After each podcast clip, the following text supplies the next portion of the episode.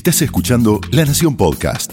A continuación, Camila Perochena, Santiago Rodríguez Rey y Darío Hutzik cruzan dos siglos de economía argentina para entender el origen de nuestra crisis actual en Hay que pasar el invierno. Hacia 1973, la Argentina no veía una crisis económica desde hacía una década. El frente político, por otro lado, presentaba otra cara. En toda la década, solo Ilia había llegado al poder por vía de elecciones y estas con el peronismo proscripto.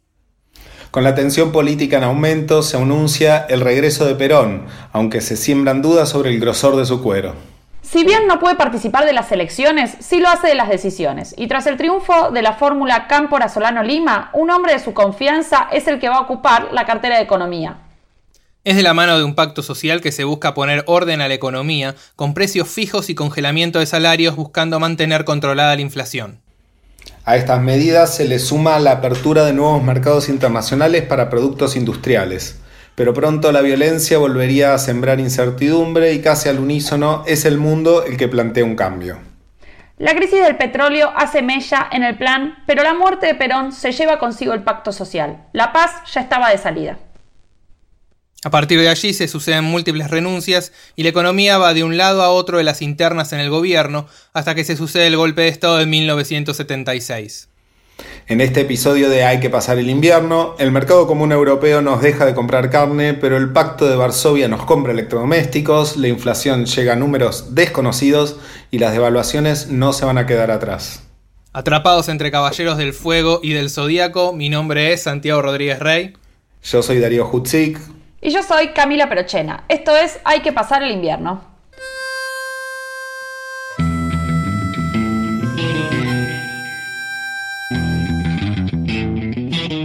En primer lugar, anuncio, anuncio que el Estado argentino suspenderá el pago de la deuda externa. Los invito el lunes a trabajar con fe en el país. La economía argentina tiene posibilidades de recuperación. No hay planes perfectos planes posibles. La Argentina enfrenta problemas coyunturales que no son nada más que transitorios. Esta baja notable en las exportaciones nos crea problemas de capacidad de pago. Hemos decidido recalibrar nuestras metas de inflación. Nosotros vamos a cumplir con nuestra política monetaria y nuestra política fiscal. El valor de nuestra moneda está, sin duda, perfectamente asegurada. El que depositó dólares, dólares, recibirá dólares. El que depositó pesos, recibirá pesos. La verdad que los argentinos tienen una paciencia enorme. La economía en principio está especificada porque nuestra moneda es el peso. Recibirá pesos. Por último, un mensaje de optimismo. Hay que pasar el invierno.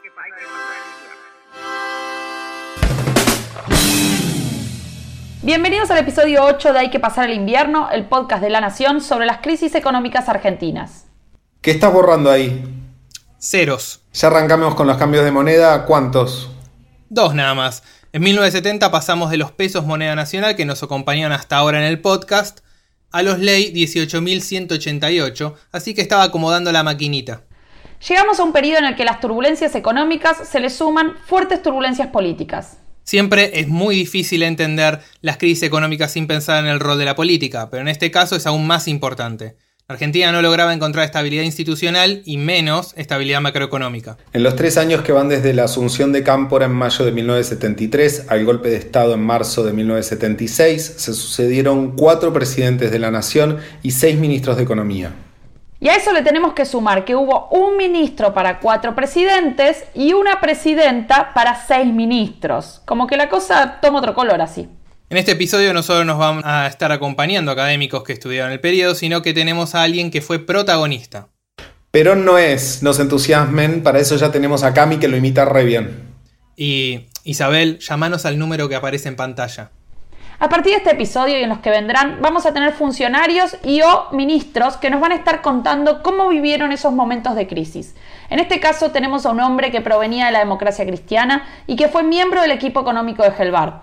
Subsecretario de Programación y Coordinación, el economista Carlos Leiva. Mi presencia adentro de, de ese gabinete tiene que ver con una presencia previa, que el último acto más importante es haber reescrito con Antonio Cafiero el discurso de Cámpora.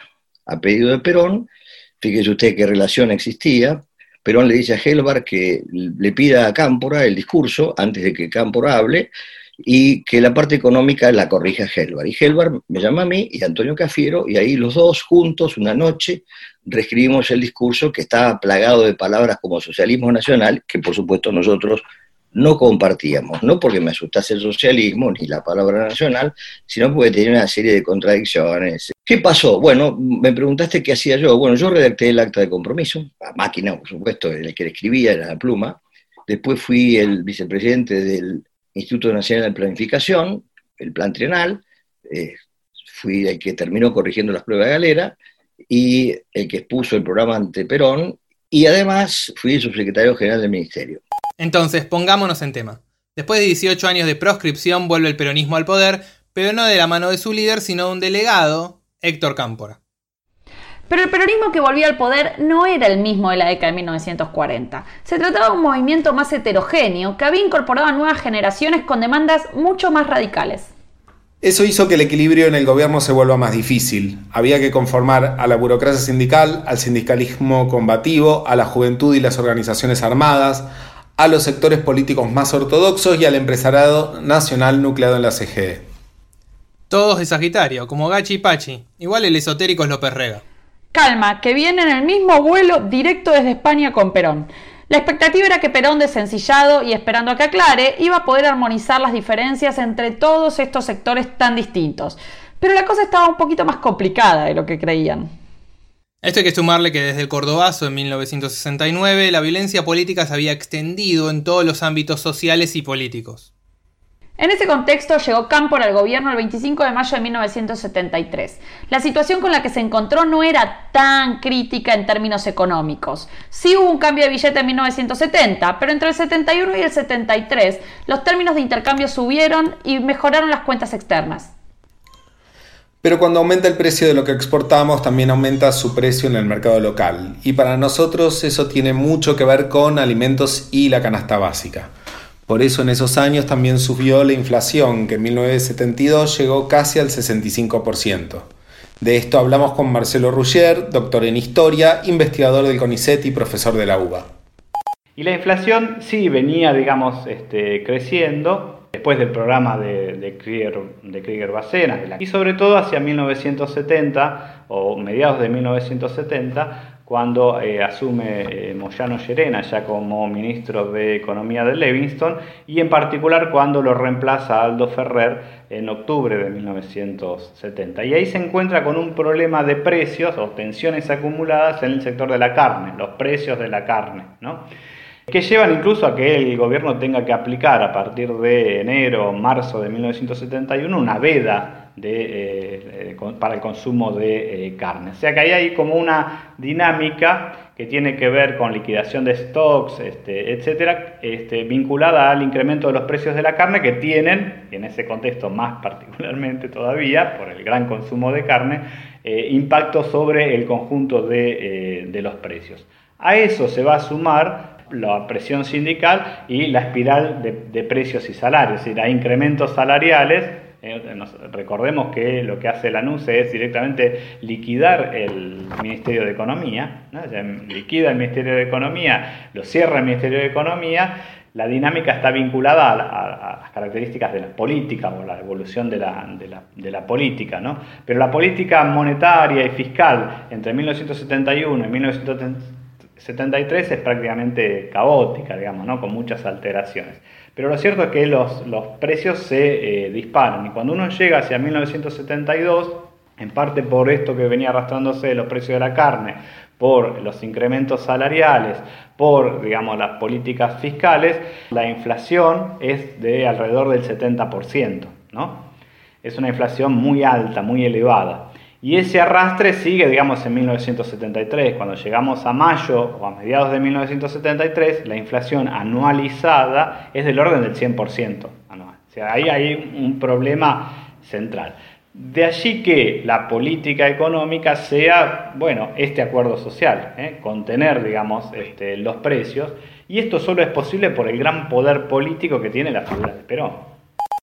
Las expectativas inflacionarias se vieron reforzadas por el inminente triunfo del peronismo. Si tenés fama de aumento de salarios para todos y todas, como que la posibilidad de que asumas el poder en un lugar como Argentina puede generar expectativas adelantadas y aumento de precios. De hecho, cuando se esperaba que el gobierno peronista impusiera un control de precios, hubo una reactualización de precios que intentó adelantarse a la medida. Así, la inflación siguió creciendo y el déficit fiscal también aumentó, llegando al 6%. ¿Cuáles eran los principales problemas económicos según el equipo que asume en 1973? Prepara la mano porque completamos los dedos de una. El déficit de las finanzas públicas, el proceso de desnacionalización económica y financiera, la inflación y deterioro del salario, la desocupación y la depresión del mercado interno. A estos problemas económicos se le sumaban en 1973 la radicalización social, el proyecto económico solo podía funcionar si conseguía la paz social y para ello debía frenar la inflación, redistribuir el ingreso y lograr un mayor crecimiento. Y el encargado de solucionar todas estas variables lo eligió Perón, no Cámpora, porque como sabemos, Cámpora al gobierno y Perón al poder. El hombre elegido por Perón fue el empresario José Ber Helvar. En realidad, cuando Cámpora viene al gobierno, pone a sus ministros pero Perón de algún modo se reserva la designación del ministro de Economía. Y el ministro de Economía es José Bergelbar, este líder de la Confederación General Económica que venía de tiempo atrás con un poder este, muy significativo, agrupando precisamente a los pequeños y medianos empresarios nacionales, pero también a algunos grandes empresarios nacionales dentro de esa confederación, que se había armado en su momento eh, en los años 50 eh, como contraposición a la a los eh, hombres que estaban agrupados a la Unión Industrial eh, Argentina, que en realidad había sido intervenida. Perón pone al empresario de algún modo reponiendo una situación que ya había estado presente en 1946, cuando había designado a Miguel Miranda. Es decir, el ministro de Economía o el hombre fuerte de Economía, Miranda no era ministro, pero era presidente del Banco Central y digamos, había tenía el cargo más significativo, más importante en términos de las decisiones de política económica, era un empresario. ¿no? Y aquí también pone a un empresario ¿eh? a liderar la, economía. Eh, y lo interesante es que cuando después venga la crisis van a venir los supuestamente técnicos a resolver los problemas que esa economía se había, generado. ¿no? Bueno, Helvar era un hombre, eh, bueno, ustedes conocen la historia inicial de Helvar, un hombre muy humilde, de muy baja formación escolar, polaco, judío, en Catamarca, eh, que obviamente, como ustedes se imaginan, en aquellos años en la Argentina, hablamos de la década del 40, un polaco judío que vendía corbatas en la calle y tenía inquietudes intelectuales, difícilmente podría haber otra cosa con el escribano, el abogado o el médico que eran comunistas, ¿no? Es obvio. Este, de ahí que se haya inventado la historia del supuesto, este, la supuesta afiliación comunista de Helber. Helber era un tipo que eh, amamaba la relación de diálogo. Yo no voy a hacer eh, descripciones de otras cosas, simplemente digo el estilo personal de un tipo abierto a hablar con, abrir con todo el mundo. Profundamente nacionalista, en el sentido eh, de tratar de reconstruir el interior argentino. Y en segundo lugar, era un hombre que además de hablar, escuchar y tener esa visión nacionalista, creía en la industria profundamente, este, creía que eso era fundamental para el desarrollo del interior, básicamente, y escuchaba atentamente a todo el mundo. Tenía el don del silencio, podía quedarse mucho tiempo callado esperando que el otro hablara. Manejaba muy bien a las personas. Veamos entonces cuáles son las medidas que se tomaron en ese primer momento. Eh, son como 20. Esas son las verdades. Escucha, son como 50. Acá hay numerología. Tiene la palabra el señor ministro de Economía, don José Ber Helbach. Excelentísimo señor presidente, señora eh, presidenta de la Honorable Asamblea. Este es el honorable Congreso que sancionó 50 leyes económicas que constituyen un nuevo código para la reconstrucción y liberación nacional. Esas leyes regulan la actividad de los agentes económicos fundamentales, las empresas del Estado, las empresas extranjeras y la pequeña y mediana empresa nacional. En ellas se transforma la totalidad de la estructura impositiva e inclusive se incorpora el impuesto a la renta normal potencial como eje central de una política de transformación agropecuaria. Ellas son también las leyes de promoción industrial y minera del país. En principio, en 1973 hubo cierto viento de cola porque los términos de intercambio tocaron su valor máximo desde los años 50. Esto permitió mantener equilibrada la balanza de pagos y también realizar transferencias de ingresos a sectores industriales. Para eso el gobierno monopolizó nuevamente el comercio exterior de materias primas con el objetivo de aumentar su poder de negociación en los mercados internacionales. A su vez, se alentaron las exportaciones de bienes industriales que durante los gobiernos peronistas anteriores se destinaban al mercado interno. Esto se hizo con la Ley de Protección al Trabajo y la Producción Nacional, que protegía los bienes nacionales e incentivaba su exportación.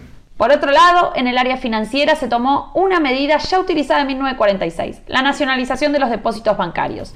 Esto incrementaba el poder del Banco Central, que determinaba la cantidad y el destino de los créditos otorgados por los bancos.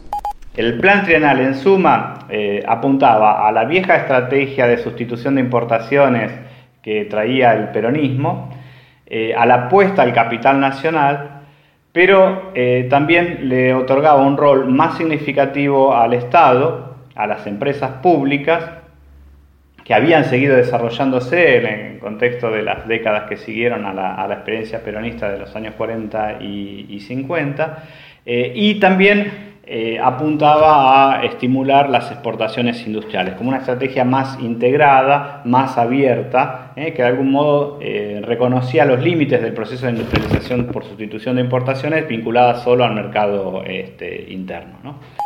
El primus inter pares de los problemas acá era la inflación. Para frenarla se elaboró un plan de estabilización cuyo objetivo central era reducir la inflación mediante el acuerdo y la concertación. Todos los grupos sociales debían resignar parte de sus ingresos en pos de la estabilidad monetaria. El equipo de Helbert tenía una visión estructural de la inflación, según la cual el aumento de precios no era tanto por la expansión monetaria y el déficit fiscal, sino más bien por la incapacidad de la economía para alcanzar un equilibrio entre los ingresos del trabajo y los del capital. Hable cristiano, doctor. Para frenar la inflación había que frenar la puja distributiva, es decir, poner en pausa las demandas sectoriales de salarios y precios. No me hables con trabalenguas. Poniendo esta balaganza. ¿Por qué lo decís tan brusco? Y todo eso, compañeros, hay que pagarlo. Y de la única manera que se puede pagar es haciendo plata. Y como dice el tango, para juntar chirola hay que laburar. Entonces de lo que se ha tratado es precisamente de eso. Organizar el trabajo y realizarlo dentro de las posibilidades, sin que todo eso negativo gravite en, mantenernos estáticos. No, el, país es como un negocio, un gran negocio. Es un negocio individual amplificado, eso es el país.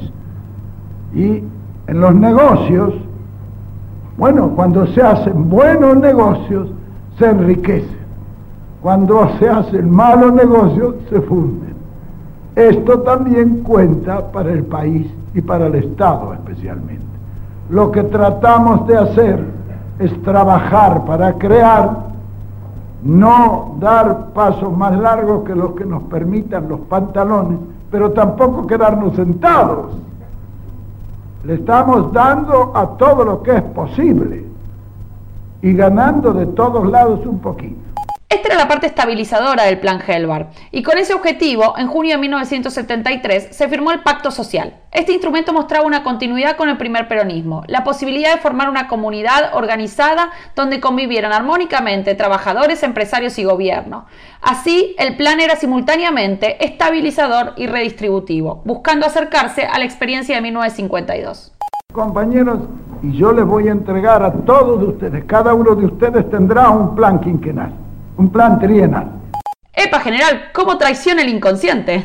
El apoyo al programa del 73 fue absolutamente unánime. Como no podía ser de otra manera, porque era parar una inflación del 80%, que nunca habíamos tenido, sostenida, un desempleo del 7%, que nunca habíamos tenido, luego de una década muy exitosa, anterior a nosotros.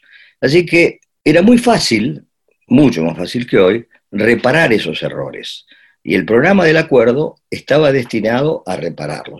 Este apoyo en gran parte lo logró gracias a la amplia participación que tuvo este plan económico. Era un programa generoso. ¿Por qué generoso? Porque era de absoluta participación. Cuando hicimos el plan trienal, convocamos casi 1.600 reuniones en todo el país con el apoyo del CFI. Juntamos a todos los dirigentes del interior para que opinaran sobre la prioridad de las obras en cada lugar. Y eso eh, fue una obra de movilización, de pensamiento, que nunca más se volvió a repetir. Como ustedes bien saben, después de ese periodo, también el CONADE, nosotros hicimos el INPE sobre el CONADE, con la misma gente, nosotros no tocamos un solo funcionario de carrera del Ministerio de Economía. Todos los directores nacionales del Ministerio siguieron en sus cargos, absolutamente todos.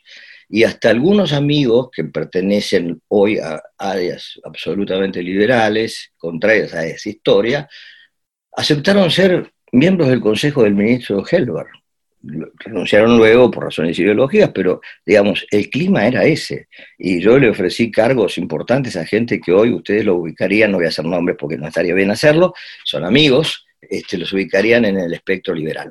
A pesar de que el contexto político era completamente diferente al del primer peronismo, Perón buscó centrar una mesa de negociación a la CGE, la CGT, la Federación Agraria y el Ministerio de Economía para formular las políticas.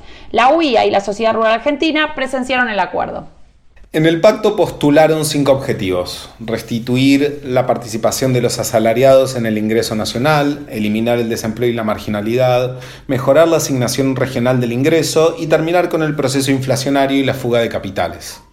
Ese pacto social, de algún modo, lo que pretende hacer es poner a los empresarios conjuntamente con los este, obreros y fijar una serie de pautas de acuerdos salariales, ¿no? y de acuerdos de precios hacia el futuro. Básicamente la idea es inicialmente un incremento importante de los salarios, no el incremento que los trabajadores esperaban después de 18 años de vivar a Perón y de eh, llevar adelante la resistencia. Antes en la campaña electoral se había hablado de un incremento salarial del 100%.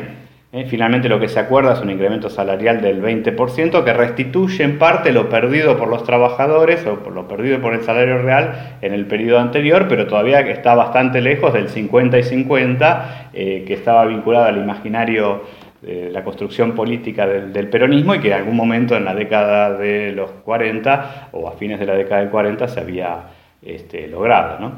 es un acuerdo entonces y un congelamiento de eh, salarios y un congelamiento de precios. Hay unos incrementos de tarifa iniciales, hay una serie de ajustes, pero la idea es que los precios a partir de ese momento no se muevan más.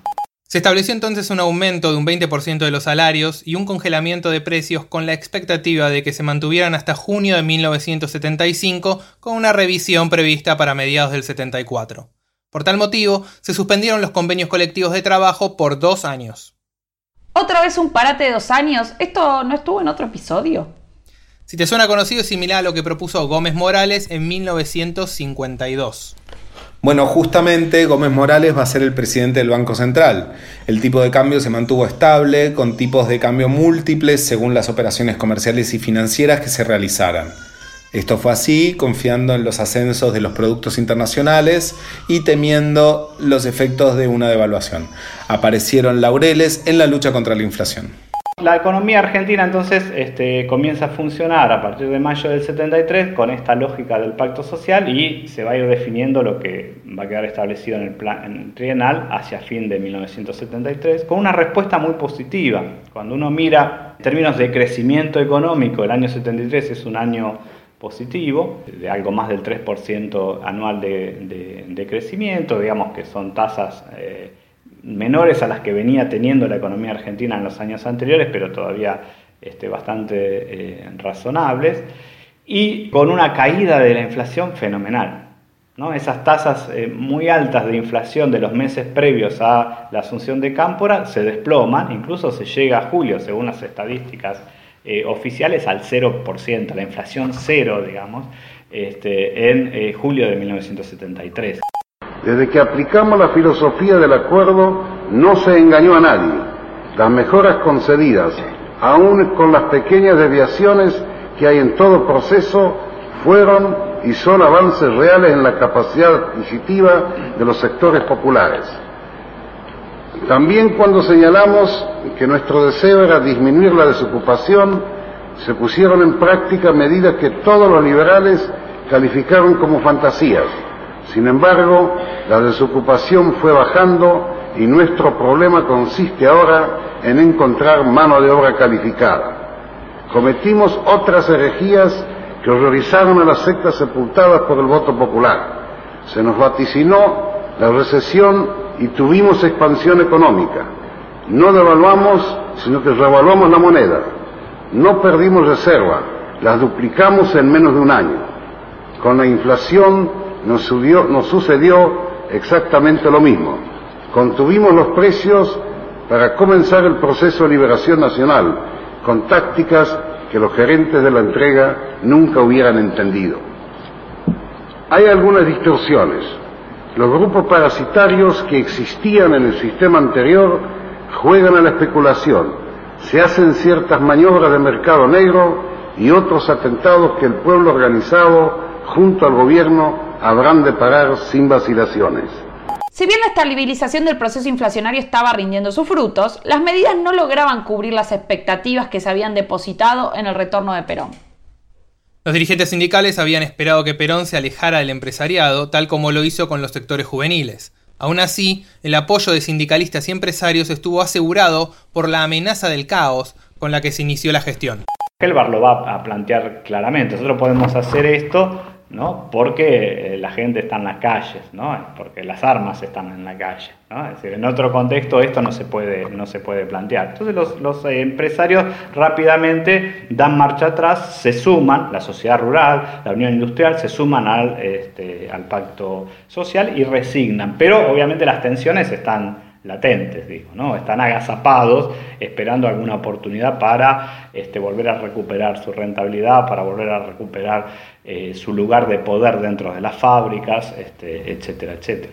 Los empresarios aceptaron no modificar los precios en parte por las circunstancias radicalizadas. Las medidas adoptadas por Perón eran un alivio para los empresarios en comparación con las alternativas que se perfilaban. Una ventaja que tenían es que a cambio conseguían la limitación de las demandas sindicales y una apreciación de sus ganancias, en el caso de que continuase la caída de la inflación. Los sindicatos eran los más disconformes con lo acordado en el pacto, ya que habían perdido la posibilidad de monetizar el descontento popular y de reconquistar así el apoyo de sus bases. La suspensión de las negociaciones colectivas quitaba al sindicalismo su principal herramienta y su lógica reivindicativa. Y bueno, la lucha es siempre una destrucción de valores. Y nadie en la vida, ni los patrones ni los trabajadores, pueden mejorar con la destrucción de valores. Es necesario en esto tener una alta comprensión.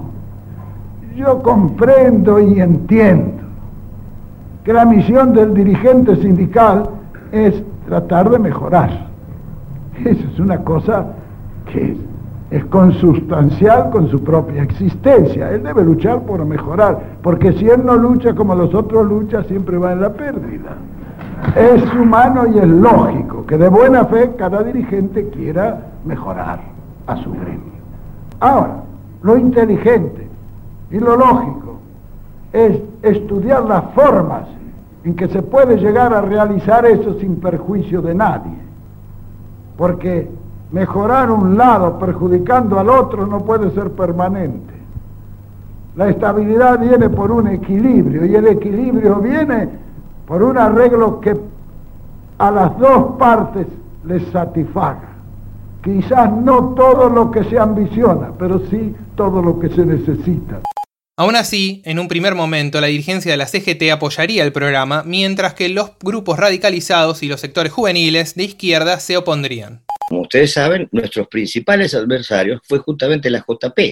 El hecho más notable, primer hecho notable, fue cuando lo quisieron tirar a Horacio Zubiri por una ventana. Cuando iba a asumir como ministro de Obras Públicas, lo quisieron tomar la JP, lo quiso tirar por una ventana. Zubiri temblaba como una hoja la segunda vez y tuvo que ir Gelbar a exigirle que asuma. Y además, ustedes lo saben, cuando Perón gana plebiscitariamente, al día siguiente prácticamente lo asesinan a Rucci. Podrán ser ellos los culpables individualmente o no, no lo sé, lo dirá la justicia, pero la historia es esa, porque ellos consideraban que la aparición de este programa que ellos llamaban de la burguesía nacional, que reparaba y ponía en ruta un crecimiento vigoroso como lo logró, este, para la gente joven de ahí, Montoneros, eh, perdía, que es un tipo valioso porque sigue pensando y viviendo igual, y yo respeto eso, ¿no? La gente que no se hizo millonaria con, eh, con la guerrilla, yo la respeto profundamente. Albert Camus decía que solo tienen derecho a hablar los que, los que no pueden hacerlo, ¿sí? los que murieron en combate. Pero bueno, eh, Perdía, que es un tipo probo, no tengo duda, dice en un video que se filmó hace un tiempo que ellos estaban muy presionados por los jóvenes, que tenían 16 y 17 años. ¿no? Eh, esos niños este, obligaban a posiciones durísimas que los llevaron a enfrentarse con nosotros de una manera permanente, este, tratando, por supuesto, de, de, combatir nuestro programa. Mientras que los sindicatos se dieron el único poder de control económico que institucionalmente les era reconocido, los empresarios conservaron una capacidad de maniobra mayor al poder decidir si invertir o no, o si aumentar o reducir la producción. Esta simetría impuesta en los inicios del pacto sería un obstáculo para el futuro desarrollo. A fines de 1973, el plan Helbert parecía haber tenido cierto éxito. El PBI creció un 4,5%, la balanza comercial mejoró gracias al aluvión de divisas y la inflación fue casi nula durante el segundo semestre del año. Este éxito en la política monetaria se explica básicamente porque se logró frenar las expectativas inflacionarias. Pero hay un documento que es un empate para todo el mundo, el Fondo Monetario Internacional. Nosotros de ninguna manera nos negamos a hacer la revisión del artículo cuarto. No solo nos dedicamos a que lo hiciesen, sino que protegimos a los funcionarios del fondo, momento en que la gente la mataban en la calle, y los hacíamos dormir en Uruguay.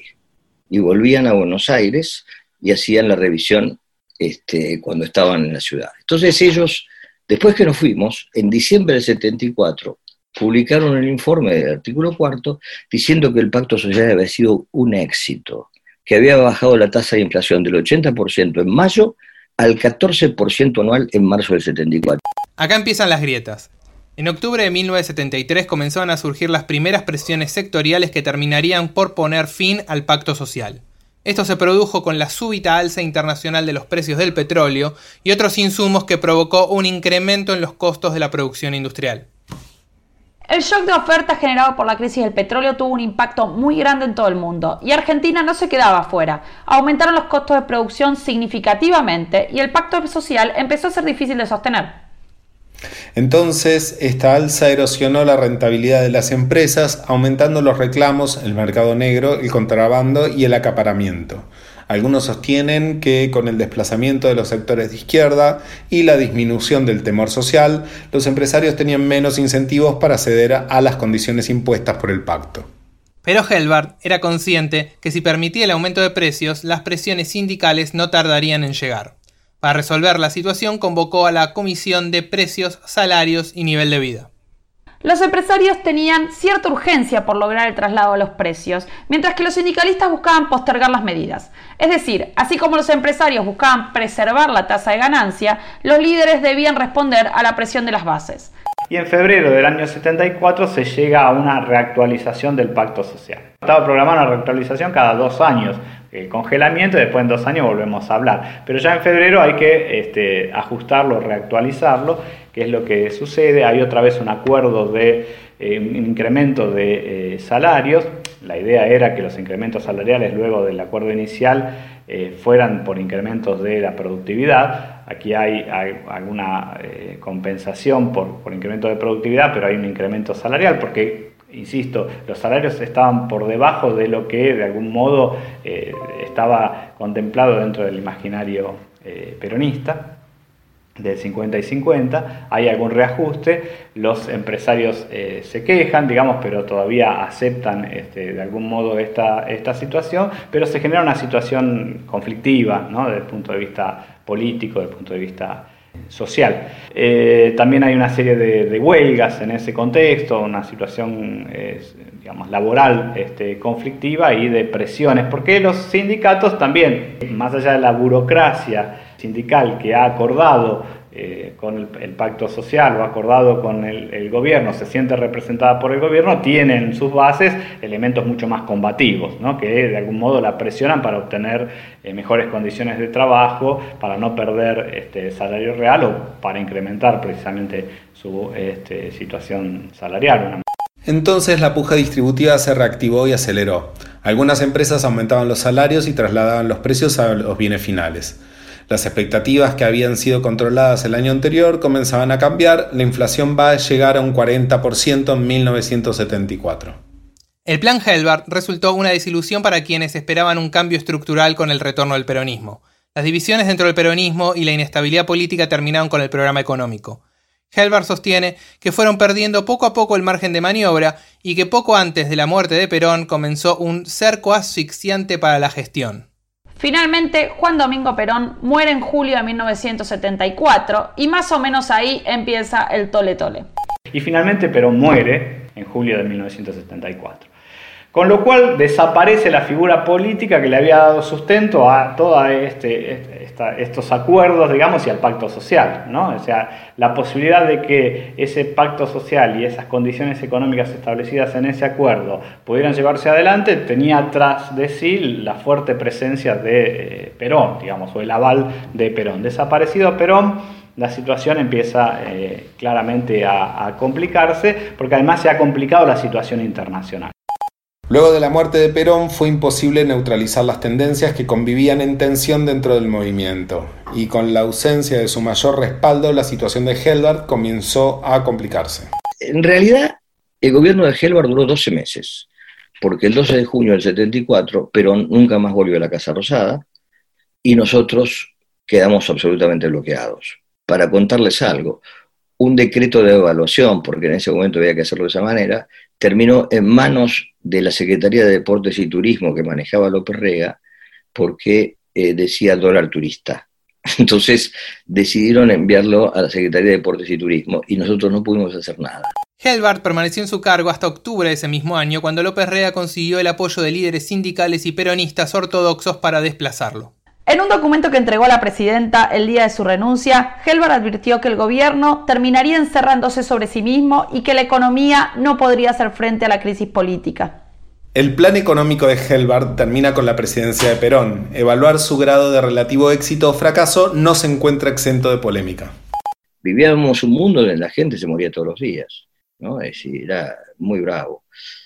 Y bueno, la aparición de Isabel, que, era una persona que no estaba en condiciones ni remotamente de, poder conducir un proceso, implicaba que el, Estado se quedaba sin cabeza. Entonces, yo diría, cuando se habla del programa económico eh, del 73, simplemente no hay una respuesta. Yo no puedo decir que fue un éxito y mucho menos que fue un fracaso. Simplemente digo, se abandonó. Y cuando vos abandonás algo, no puedes hablar de si fracaso o decir, hacer una construcción de un edificio, dejarlo medio andar y andate, y bueno, lo abandonaron. Esto es una cosa incompleta, no está.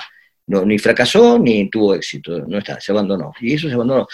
Y así como en 1973 Perón trajo al Miranda del 46 llamado Helbart, en septiembre de 1974 el gobierno peronista trajo al Gómez Morales de 1949 llamado Gómez Morales.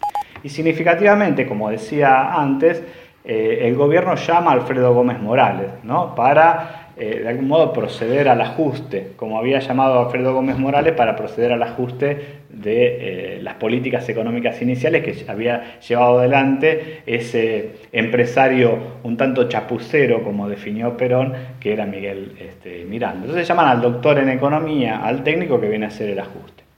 Y esto es lo que intenta llevar adelante en Gómez Morales, pero este, se ve enfrentado con una situación particularmente diferente. Es muy interesante lo que él dice en ese contexto. Él dice, estamos en una situación económica mucho mejor, mucho mejor que la que encontré cuando yo asumí, digamos, la conducción económica en 1949. Esta es una economía mucho más integrada, mucho más poderosa, viene de 10 años de crecimiento económico ininterrumpido, la economía argentina es mucho más fuerte, pero la situación política es mucho más complicada. ¿Qué está queriendo decir Gómez Morales en este contexto? Está queriendo decir que la posibilidad de hacer un ajuste en esas condiciones es prácticamente imposible o está muy limitada. Gómez Morales aplicó un ajuste gradualista que no tuvo mucho éxito. Hacia 1974 la situación política se fue haciendo cada vez más espesa. Las organizaciones armadas multiplicaron sus ataques, secuestros y enfrentamientos. Los grupos armados peronistas cuestionaban el programa económico por considerarlo no peronista. A su vez, las divisiones entre el empresariado nacional y los sindicatos se hicieron más profundas. Durante esta época, el proyecto económico quedó subsumido a los objetivos políticos de acuerdo social y pacificación. No obstante, se vio arrastrado por el creciente conflicto entre los diferentes sectores. Y luego llegó Gómez Morales, impuesto por López Rega, y esto lo quiero reafirmar, impuesto por López Rega, que yo fui subsecretario de 15 días, a pedido de él y a pedido de Helvar, este, lo acompañé, un hombre que no quiso ni tocar el tipo de cambio, ni las tarifas públicas, que perdió mil millones de dólares de reservas de aquellos años. Es decir, alguien que hizo una tarea por, incapacidad, por ignorancia, por lo que fuere, eh, un desastre, que duró nueve meses de gobierno, y bueno, dio lugar a que apareciera este grupo, este trío de eh, personajes esotéricos integrado por José López Rega, autor del manual de esoterismo argentino, yo no sé si ustedes lo tienen, 600 páginas, este, Celestino Rodrigo, que fue el primer jefe de la secta de los Caballeros del Fuego, y Rodrigo Sin, que aunque la gente no lo pueda creer, también era miembro de la secta, a punto tal que mucho tiempo antes de hacer su programa, a mí personalmente puso su, su mano sobre el libro de López Rega y dijo, este hombre cambiará el mundo. Ricardo Masueto Sin. Era de la secta de los Caballeros del Fuego, un grupo de locos colosal. Bueno, ellos gobernaron la Argentina.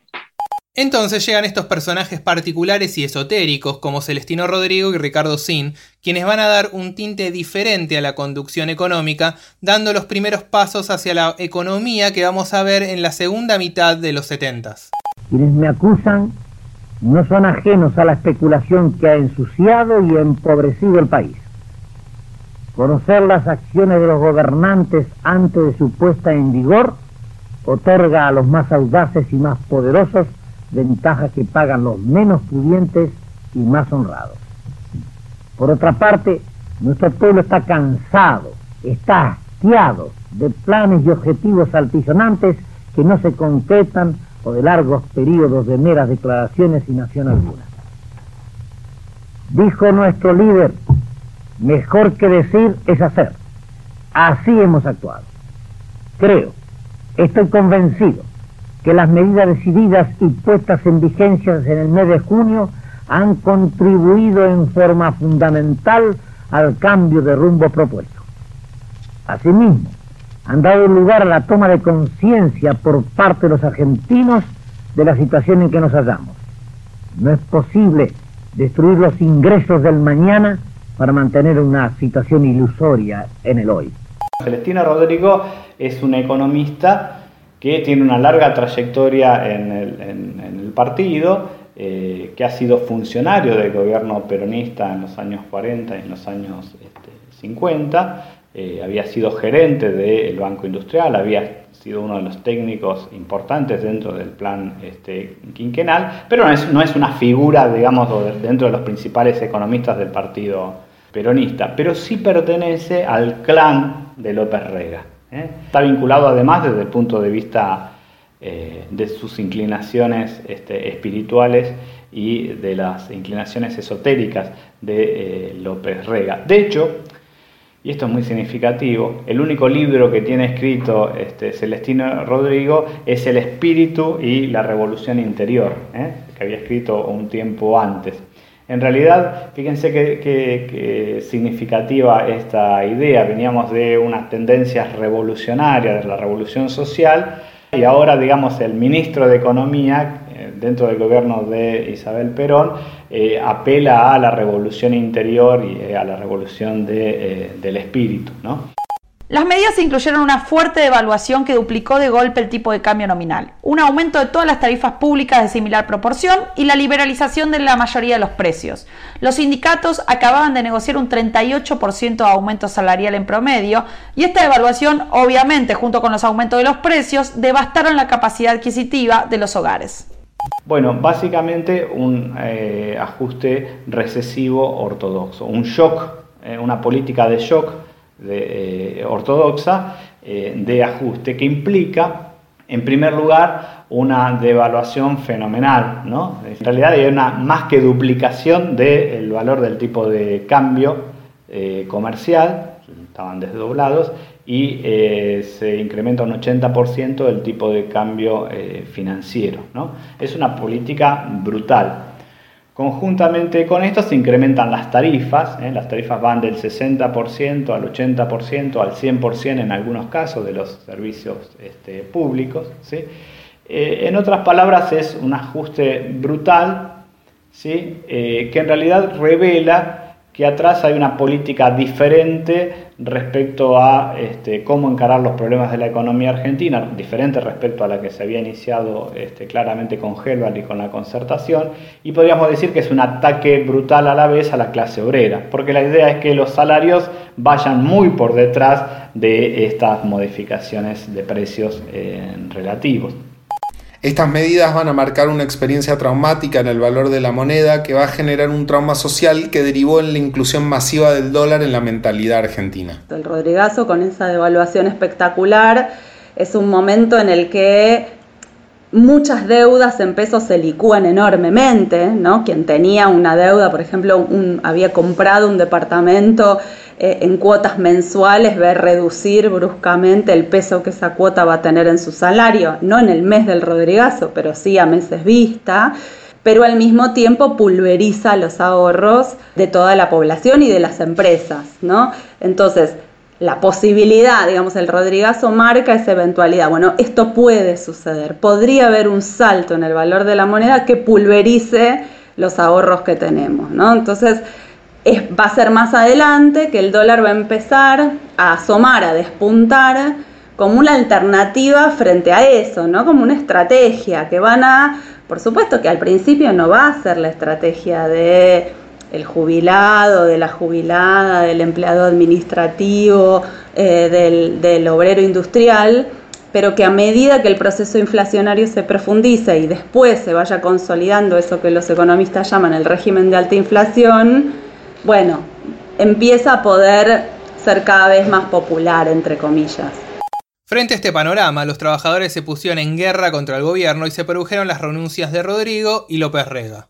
Tras la renuncia, asume Pedro Bonani, que va a estar unos 20 días en el cargo. Una vuelta de los sindicatos eh, al gobierno que desde el punto de vista económico se eh, va a expresar eh, con la idea de la vuelta al peronismo, la vuelta a las bases económicas del peronismo, incluso se llega a hablar otra vez de la necesidad de armar un YAPI, este, etcétera, etcétera. Y el ministro de Economía en ese contexto es Pedro Bonani, eh, que era un funcionario, había sido un funcionario importante también este, eh, con el cambio de política económica con Gómez Morales a, inicios de los años este, 50, y que tiene una concepción más estructuralista de la economía, más heterodoxa, es un, más un, un, cepalino peronista, pero que dura muy poquito tiempo. Inmediatamente después asume Antonio Cafiero, de mejor diálogo con los sindicatos, que estaba en el exterior y se la ve complicada. Por supuesto, el problema de déficit presupuestario, el problema de déficit de balanza de pagos, el problema de la inflación. ¿Se ha, ¿Se ha definido, doctor Cafiero, alguna idea con relación a la deuda externa? No, no hemos hoy abordado ideas ni programas, hemos abordado realidades. Hemos hecho un examen objetivo de la situación que atraviesa el país, que por otra parte es conocida, porque evidentemente las cosas no han cambiado desde que mis predecesores en el cargo han hecho un examen eh, a fondo de los eh, serios problemas que atraviesa la economía nacional. Lo último que la Argentina será resignar, presumo yo, será su capacidad de autodeterminación en materia externa. Antonio Cafiero es eh, uno de los grandes economistas que tiene el, Partido Peronista y es uno de los grandes economistas de la CGT, digamos, de, esa, de, ese lado del, partido, del Partido Peronista, que había quedado desplazado eh, en 1973. Perón estaba bastante enojado con Cafiero por los vínculos que había tenido, cómo había jugado, digamos, con la NUCE en ese contexto. Era quizás el candidato peronista para ser este, el ministro de Economía, pero había quedado desplazado, eh, había tenido cargos menores este, durante el 73 y el año 75 cuando asume como ministro de Economía. La idea de Cafiero era evitar una mayor caída del salario real mediante una serie de ajustes periódicos del tipo de cambio y volviendo a hacer un acuerdo de compromiso. Este acuerdo se llamó Acta de Concertación Social Dinámica, un poco el pacto social del 73, pero algo más flexible. Lo otro que eh, lleva adelante Cafiero, que por ahí es interesante mencionar, es una, una serie de negociaciones con el Fondo Monetario Internacional. ¿no? Un poco medio a, escondidas, este, porque es difícil para el peronismo, como le resultó también difícil en los años 50, llamar digamos, al Fondo Monetario Internacional o al capital extranjero en aquella, en, aquella ocasión, para obtener una serie de créditos o de acuerdos este, de stand-by eh, en ese contexto para solucionar los problemas del sector externo. Esas este, negociaciones se empantanan Incluso una comitiva de Estados Unidos y uno de los empresarios de la CGE dice, ¿para qué vinimos acá si nosotros este, no queremos el capital extranjero, la ayuda del capital extranjero? Es decir, políticamente es difícil de eh, sostener, Cafiero tiene que dar cuentas en el Congreso de lo que, de lo que estaba haciendo, este, etcétera, pero digamos hay una idea de, que Gómez Morales también tenía, de acercarse al capital internacional para resolver eh, los problemas más inmediatos de la, de la economía este, argentina. Tras estas dificultades y un resultado de 1975 de 180% de inflación, la presidenta convocó a Emilio Mondelli, pero ya es el último momento antes del golpe de 1976. Los primeros tres meses de 1976 se vive una cruda violencia con numerosos secuestros y atentados. El 24 de marzo de 1976, María Estela Martínez de Perón es trasladada a Neuquén y la Junta de Comandantes toma el poder y designa presidente de la Nación al general Jorge Rafael Videla. La economía, sin embargo, sigue su curso. Esta serie de vaivenes pendulares en estos pocos años, Roger la resume así. La lógica pendular ¿no? de eh, la economía eh, argentina. Y ahí lo que tenemos es la irrupción de un proyecto digamos, que se corre hacia un lado del péndulo nacional y popular, por, por, llamarlo como lo llamaban en ese contexto, digamos, o populista, como se definió también en algún, en algún sentido, o definieron algunos analistas este, eh, económicos, digo, nacional y popular es la expresión que utiliza Diaman para hablar del péndulo en la economía argentina, y este, populista lo utiliza Ferrer en Crisis y Alternativa de la Política Económica en el año 77 para definir esa, esa experiencia, digo, que se corre hacia esa experiencia más fuertemente que en otros, que en otros contextos, es claramente que se corre hacia un lado del, del, péndulo con una participación importante del Estado, con una mejora significativa inicial de eh, la situación de los trabajadores, etc. Y después, digamos, reaparece eh, el, el proyecto antinómico, reaparece la, postura este, contraria y el péndulo se corre muy decididamente hacia una política liberal o neoliberal con la experiencia o con el intento de Rodrigo, pero sobre todo con la experiencia de Martínez de Oz a partir de eh, abril de 1976. Con lo cual tenemos como esa, esa dinámica de, alternancia, pero digamos en sus extremos dentro de la política económica argentina. Y el punto de inflexión de ese, de ese corrimiento del péndulo es precisamente el Rodríguez. ¿eh? Es la crisis de 1975 o lo que expresa la crisis de 1975. La salida de la crisis en términos económicos será a lo largo de 1976. La inflación de 1976 finalmente será de más de un 440% anual. A la pelota. Igual, esta es una salida entre comillas. Hay crecimiento económico y vuelven el financiamiento internacional, pero hacia fines de la década las tensiones de mantener un tipo de cambio apreciado van a llevarnos al próximo episodio. Antes de irnos, y como van a escuchar en todos los episodios, le preguntamos a nuestros invitados en qué momento se jodió la Argentina. Marcelo Ruggier nos dijo esto. A veces esta idea de, poner un momento, eh, sé si es, la mejor forma, digamos, de, pensar este, en los problemas de, la economía y de la, sociedad este, argentina. Si uno lo mira en términos de crecimiento económico, ¿no?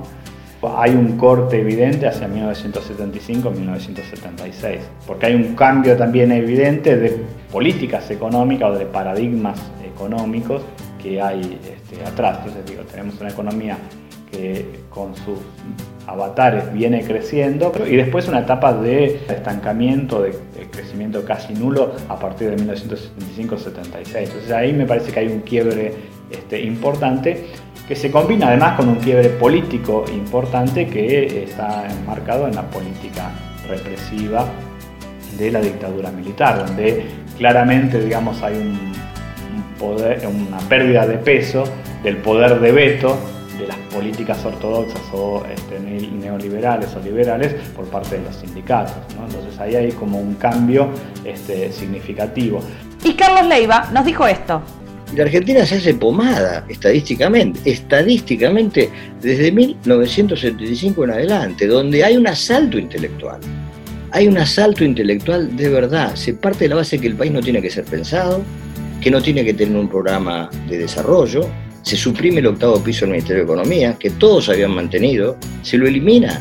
Desde, el Consejo de Posguerra hasta el 75, siempre la Argentina tuvo, con un gobierno militar radical, una visión global de cómo debía desarrollarse el país. Bueno, eso se suprimió. Un país sin rumbo, sin un plan de desarrollo, la verdad, invocar a la historia es muy difícil. Y caímos en manos de ideólogos, fanáticos, Fíjense ustedes, ustedes pueden seguir la secuencia, por ejemplo, una perlita. ¿Quién es el último moicano de los Caballeros del Fuego, de la secta de Rodrigo, de Sin y de López Rega? Pedro Pou, presidente del Banco Central hasta de la Rúa. Esa visión del mundo, que influyó tanto que hasta tiene una universidad, este, yo creo que es la que jodió a la Argentina.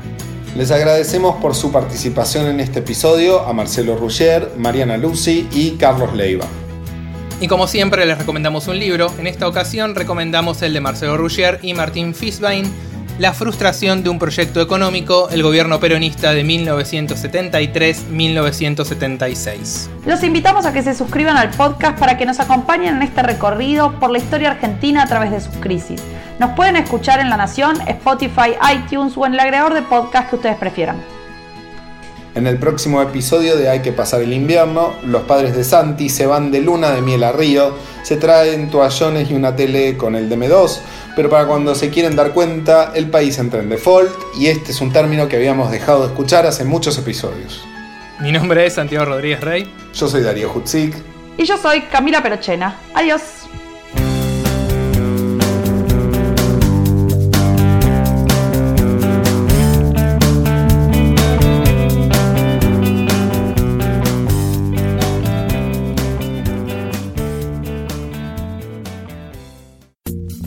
Esto fue Hay que pasar el invierno, un podcast exclusivo de la Nación.